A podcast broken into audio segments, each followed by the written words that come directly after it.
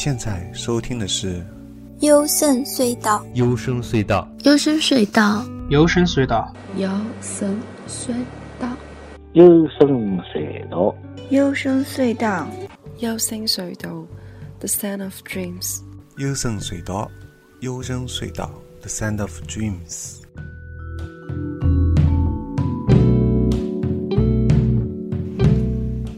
大家好，我是高尔基啊。你现在收听的是《幽深隧道》。那这期主题仍然是关于地外文明，其实是关于外星人绑架。但是，其实我想强调的是啊，呃，外星人绑架只是地外文明接触的其中一种，因为小灰人也是外星种族中的一种，而且小灰人当中也有一些更加高等的嗯群体，也就他们的领导吧。所以，地外文明不不是完全等于外星人绑架，还有其他的一些事。好，嗯，只是现在可能比较多的是这方面关于外星人绑架的书比较多一点。好，那么继续讲一下上次还没有讲完的，是关于特丽莎在一九九六年十二月份她的一段叙述啊。上次讲到的是他要去上厕所，嗯，是给外星人给他大脑当中发出了这个指令，于是我就去上厕所了啊。接下接下来我要继续念下去。他说，然后回到床上却怎么也睡不着，对吧？前面也都说了，然后看到一个白白的虚幻的影子，是吧？然后发现自己处于瘫痪状态，无法动弹不得。嗯，唯一能控制的就是我的呼吸系统，所以我尽量发挥我这个优势，开始尽最大力气呼呼吸，以唤醒罗伯特。我通过心灵感应朝这个外星人反复的喊道：“不，走开！”这种歇斯底里的喘气及内心的尖叫大约持续了三十分钟。那个外星人的影子消失了，我的这次经历也结束了。在整个过程当中，罗伯特是一直醒着的。从一开始他就没有睡着，他一直盯着拱形的窗户，但什么也没看到。他听到我的喘气声，感觉到好像与外星人有关，便不再打扰我，想看看到底会发生什么事情。尽管罗伯特通过肉眼什么也没有看到，但是他能感觉到发生了奇怪的事情。他吓得毛骨悚然，头发都竖起来了。在这次经历之后，我感觉到我受到了人类所能承受的最大恐惧。我也十分后悔自己对一个陌生人如此无礼，我很遗憾没有处理好这件事情。一九九六年一月份，我读了《复原被破坏事实》这本书。嗯，啊，这里插插一下啊，插一句，就是这本书我后来查一下，查不到哈。它里面其实提到很多书都是没有中文版的。嗯，是呃，这也是意料之中，因为我先前看了。也是这方面的书，里面提到一些书都是没有中文版。好，继续念下去啊。这本书参考了有关外星人的全息影像，于是我就对这个故事做了一个很有意思的旁注。这是我第一次接触文学上所谓的全息数概念，我立即把这个概念与我床边的出现外星人联系起来，所以我才把它称为全息数经历。但我认为我有必要指出，在那次事件发生的时候。我对全息数这个概念的知识可谓是一无所知。好，接下来他有一些对这个外星人的描述，是比较有意思的。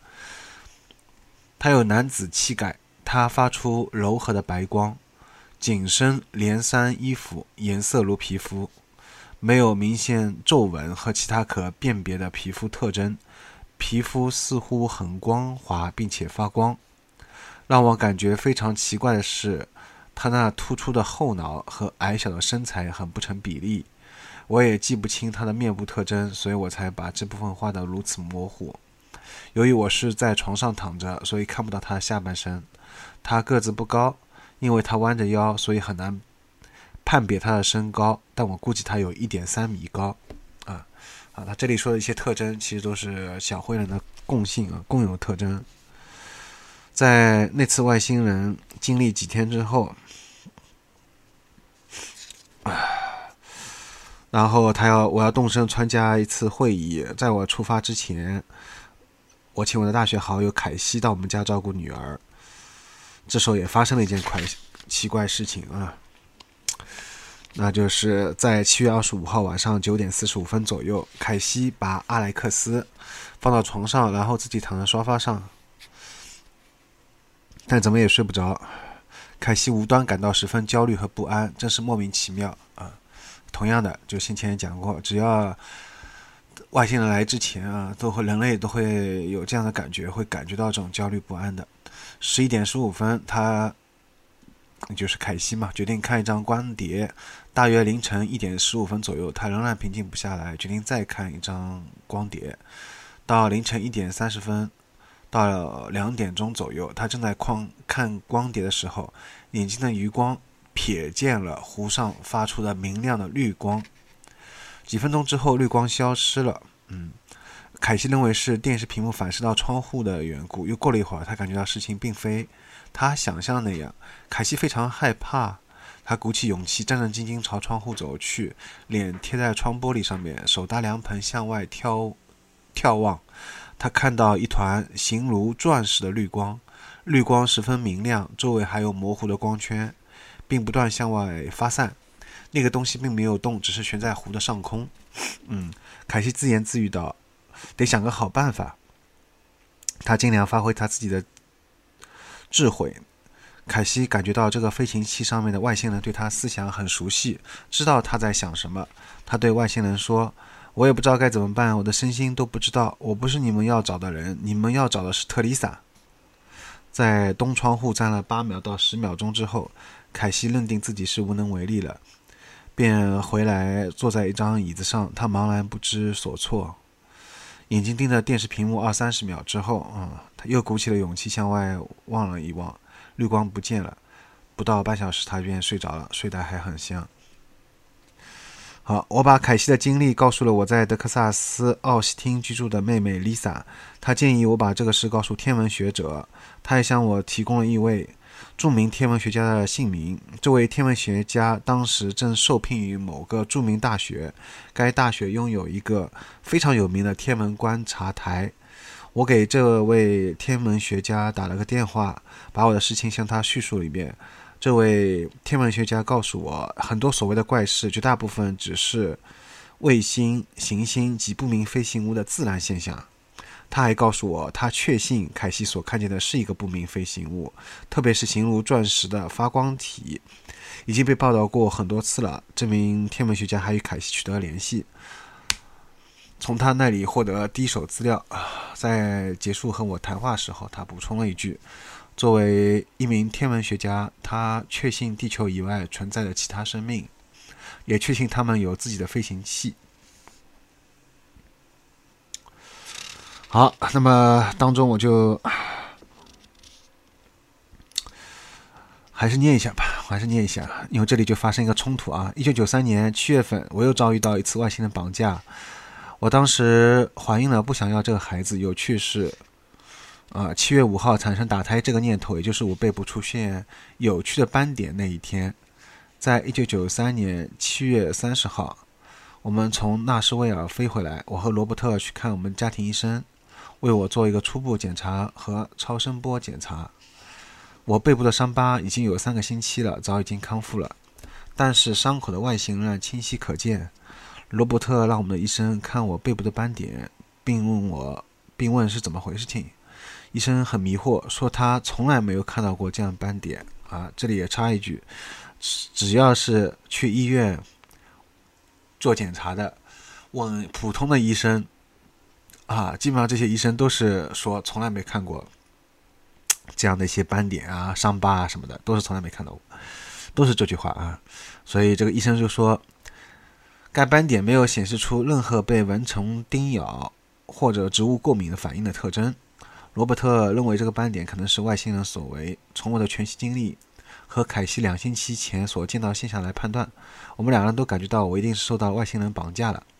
我的我们的医生吓坏了啊！请注意啊，我们医生吓坏了，他斥责我们说我们不应该说这样的话，这样说是有罪的，是与神的旨意相违背的，让我们再不要与任何人谈论此事。我们的医生是一个正统的基督教徒，显然外星人的外星人这个观点啊，与他的宗教观点发生了直接的冲突。这真的让人很窘迫，有失体面啊。所以你看，就是前面讲的，就是基本上美国啊，他们有很多是基督教嘛，可能欧洲还有一些天主教啊，这些反正就是这些有宗教信仰的人，他们是没有办法接受有外星人这个事实的，哪怕是受过良好的教育，医生也好啊，或者什么这些有身份的人啊，他们更加是难以接受，除非自己身上遇到了啊。好，再说下去，这件事情过后，一切平静了一段时间。一九九三年十一月份，我们又一次受到了外星人的绑架，但这次是罗伯特讲述故事。罗伯特在德克萨斯州的卧室里睡觉，凌晨零点四十五分至凌晨一点啊，这里也插一句，基本上外星绑架很喜欢在凌晨，呃一点钟或者是十二点钟以后吧，他们喜欢干这个事情啊。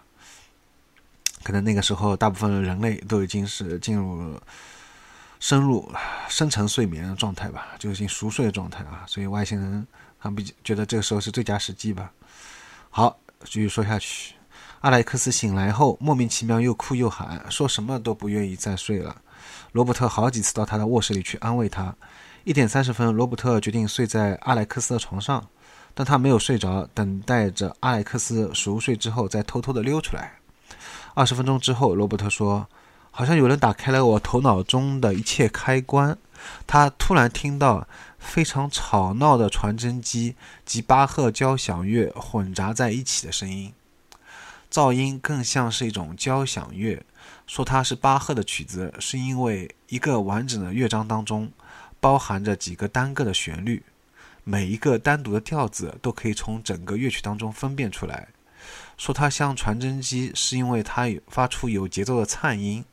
这种声音既不是模拟，也不是数字，它是一种乐器的模拟音和传真机的数字音混合起来的声音。这种声音好像直接安装在罗伯特的头脑当中一样，因为我听不见啊，就是这个凯啊，不是凯西，是那个朱特丽特丽莎啊，他的妻子特丽莎，特丽莎是看。听不见，只有她，这个她的丈夫罗伯特自己能听到这个声音啊。阿莱克斯好像也听不见。罗伯特说声音很大，在正常情况下会击穿他的耳膜的。嗯，声音也很清晰，似乎可以回避人的耳朵的正常缺陷对音乐的歪曲。尽管罗伯特侧身睡着，一个耳朵紧紧地贴在枕头上。但这种声音像是安置在他头脑里一样，所以他能听到完美的立体声。尽管罗伯特的眼睛一直紧闭着，但他有一种莫名其妙的感觉，他可以感觉到有一个生命在控制着这个形式。这个生命还通过心灵感应对他说：“你睁一睁开眼睛或动一下，就什么也听不见了。”这里也插，这里也插一句啊。就是，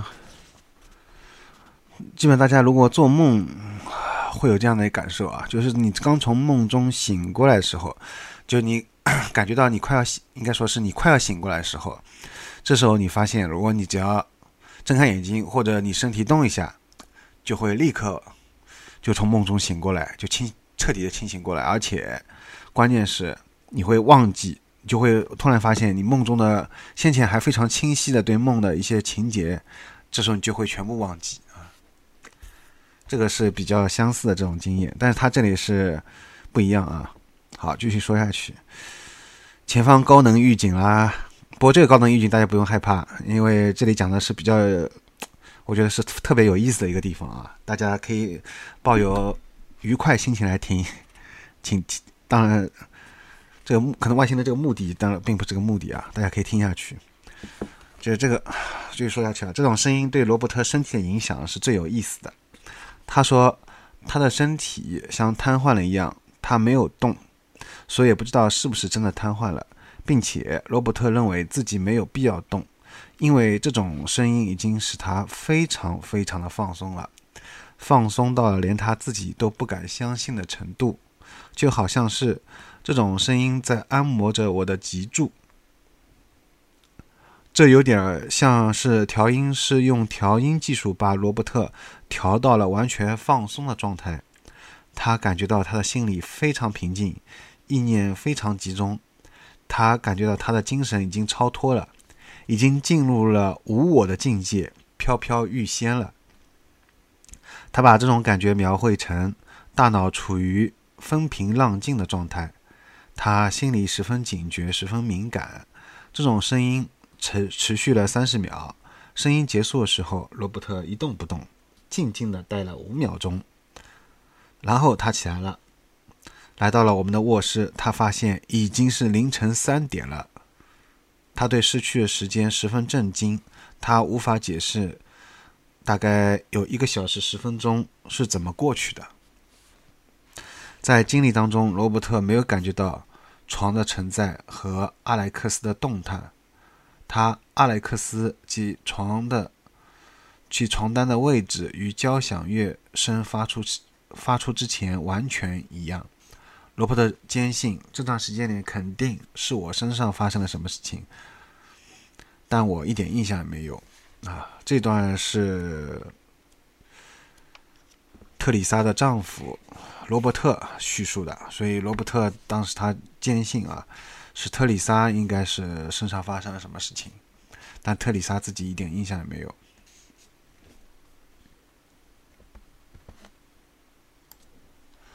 然后特里莎呢，就是前面作者所说的啊，其中一名无法催眠成功的一个人。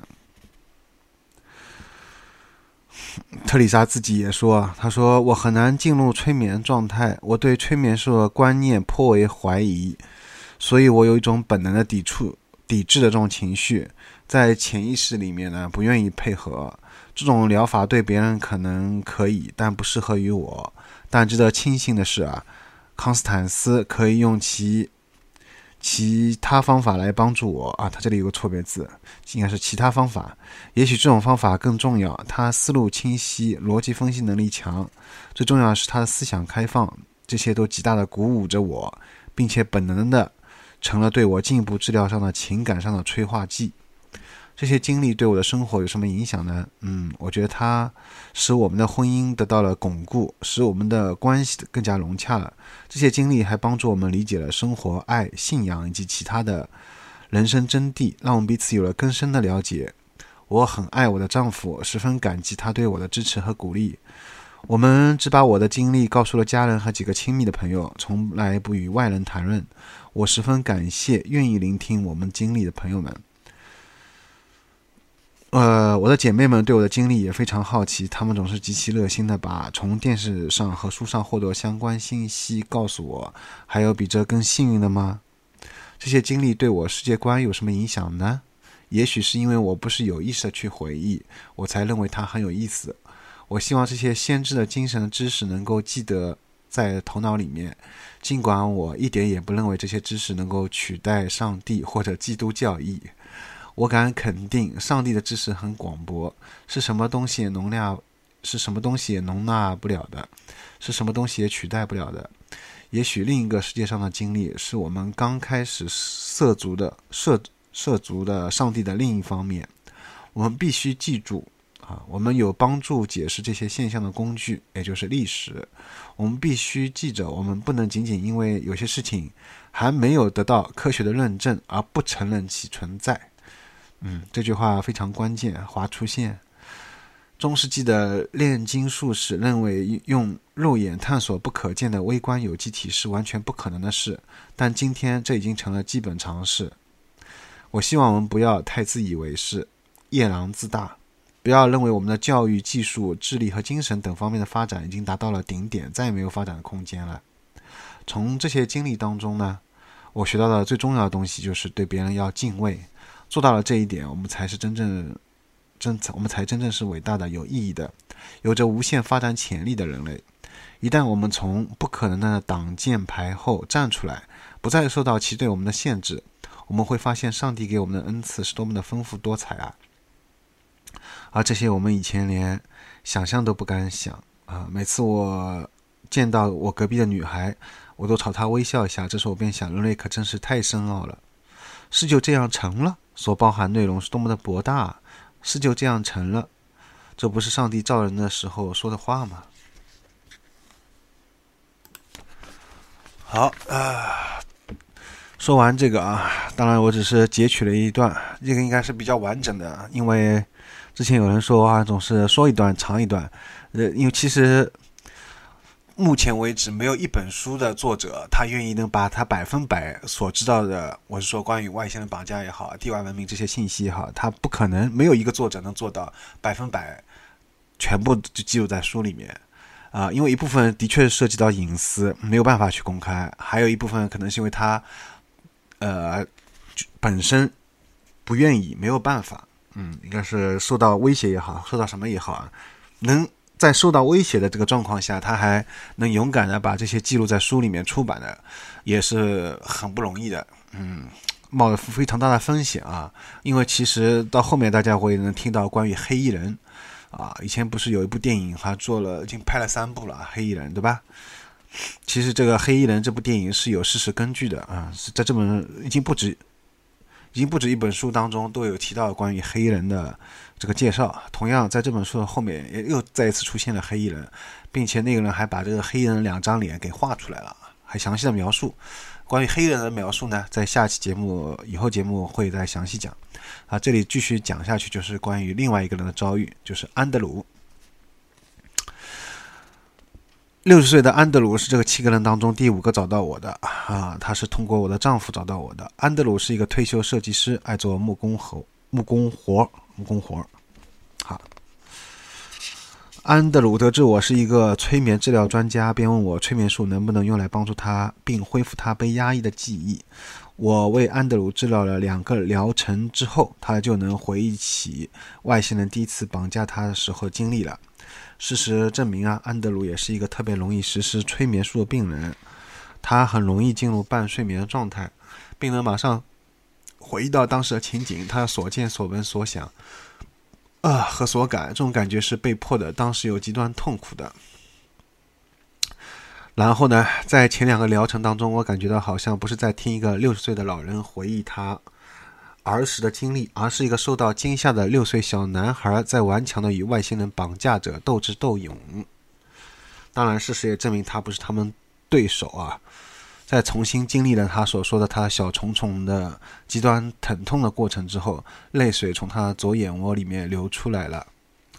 啊，这个小虫虫就是大家都知道的男性的那个下面那个地方啊。这里他用了一个括弧，嗯，其实关于就是呃，一个是外星人给男性是做一个提取的男性的这个精液啊，还有是给女性是做一个受精，这这些方面其实已经屡见，也是屡见不鲜了，嗯。这就是他们的一个根本的目的啊，就是要延续他们的种族一个基因。当时还有一些其他的实验啊。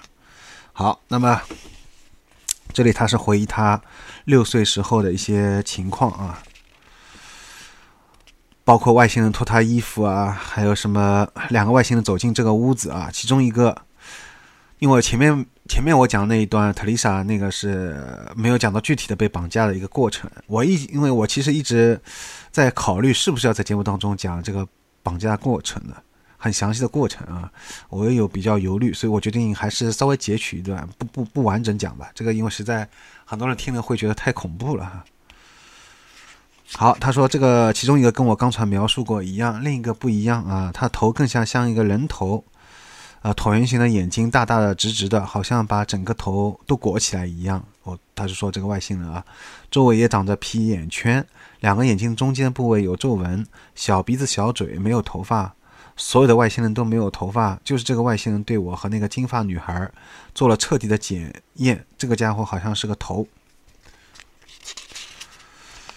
啊！我对一个外星人说：“不要再折腾我和那个金发小女孩了。”他说：“别再想了。”我说：“我不能不想。”他说：“如果我再想，他就把我交给在橱柜面前漂浮着那个外星人。”他说：“那个人可不得了得，最坏，长得也最难看。”我不相信，我不相信他会把我交给那个人，因为他们好像都很害怕他。啊！这里他还画出了详细的这个，就这个飞碟里面内部的一个场景啊，还有外星人长相，他都画出来了。他说：“他们让我躺在这个桌子上，我往后看了一眼，看到这里的每一张桌子底下都有很多东西。我想这肯定是各式各样的传感器，信息肯定是从信息板上输进去的。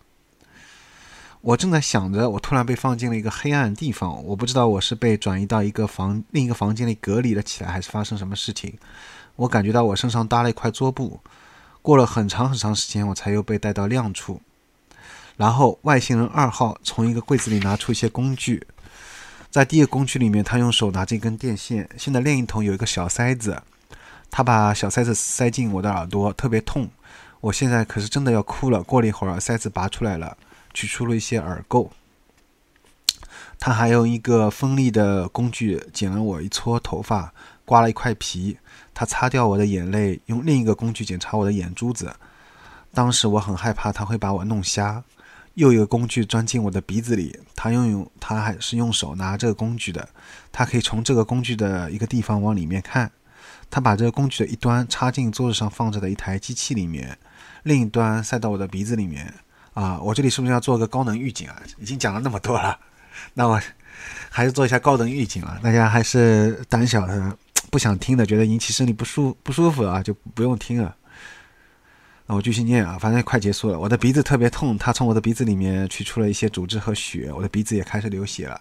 这里也插一句啊，就基本上外星人。他们在那个做人类身体实验的时候，你会看到，只要有洞的地方，它几乎全都伸进去啊。然后有的出口的地方，它也全部，反正除了肚脐眼，好像可能就目前来看到，好像还还没有其他有洞的地方，外星人能检查，都都都都把仪器都把那个检查工具都放进去了。所以的确是很恐怖，的确是很让人觉得，而且都是非常痛，的确非常痛啊。他说。